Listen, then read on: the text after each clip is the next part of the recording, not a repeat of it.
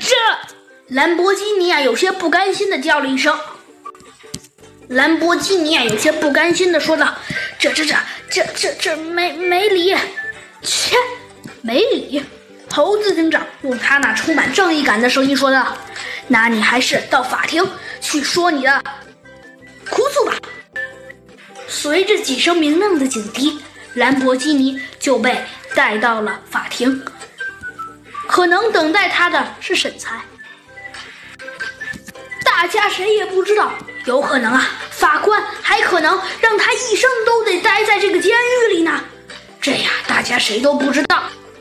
不过好在，他们最终还是救出了姬小美。好啦，珊瑚暗影的小粉丝们，这集的故事啊，嘿嘿，就讲到这里啦。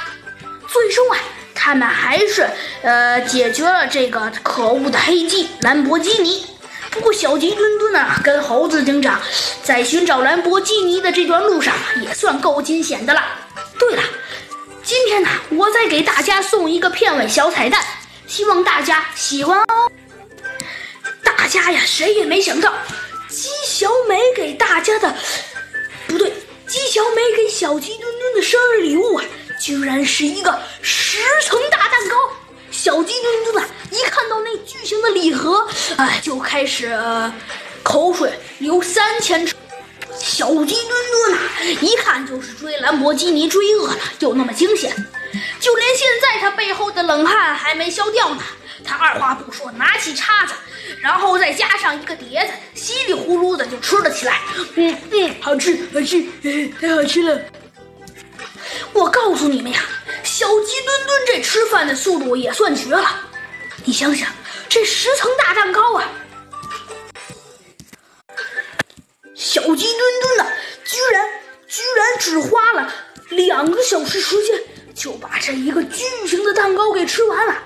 这中间呢，还包括看电视、吃薯片，哎呀，还有好多好多好吃的。小鸡墩墩呐，可别提多高兴、多激动啊！啊，不过当然，猴子警长、兔子警长、弗兰熊他们也各有份儿。不对，也不能忘了鸡小美哦。小鸡墩墩呐，终于把他这个这个特别 happy 的生日 party 呀给拍开完了。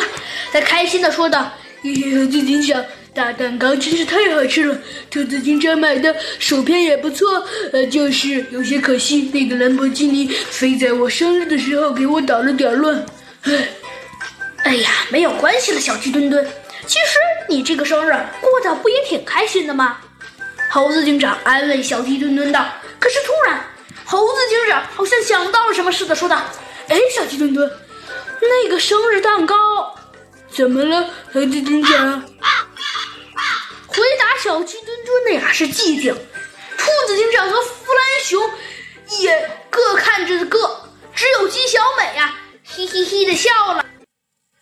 呃，小鸡墩墩，难难道你没发现吗？这个蛋糕是十层的，结果你吃了九九九层。好啦，小朋友们。珊瑚暗影的故事啊，嘿嘿，就到此结束了。彩蛋呢也是讲完了，那我们就下集再看看小鸡墩墩、猴子警长还会遇见什么案子呢？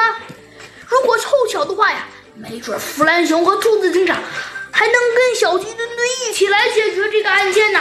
不过是不一定哦。好了，这一集的故事就到此结束了，我们下集再见吧，拜拜。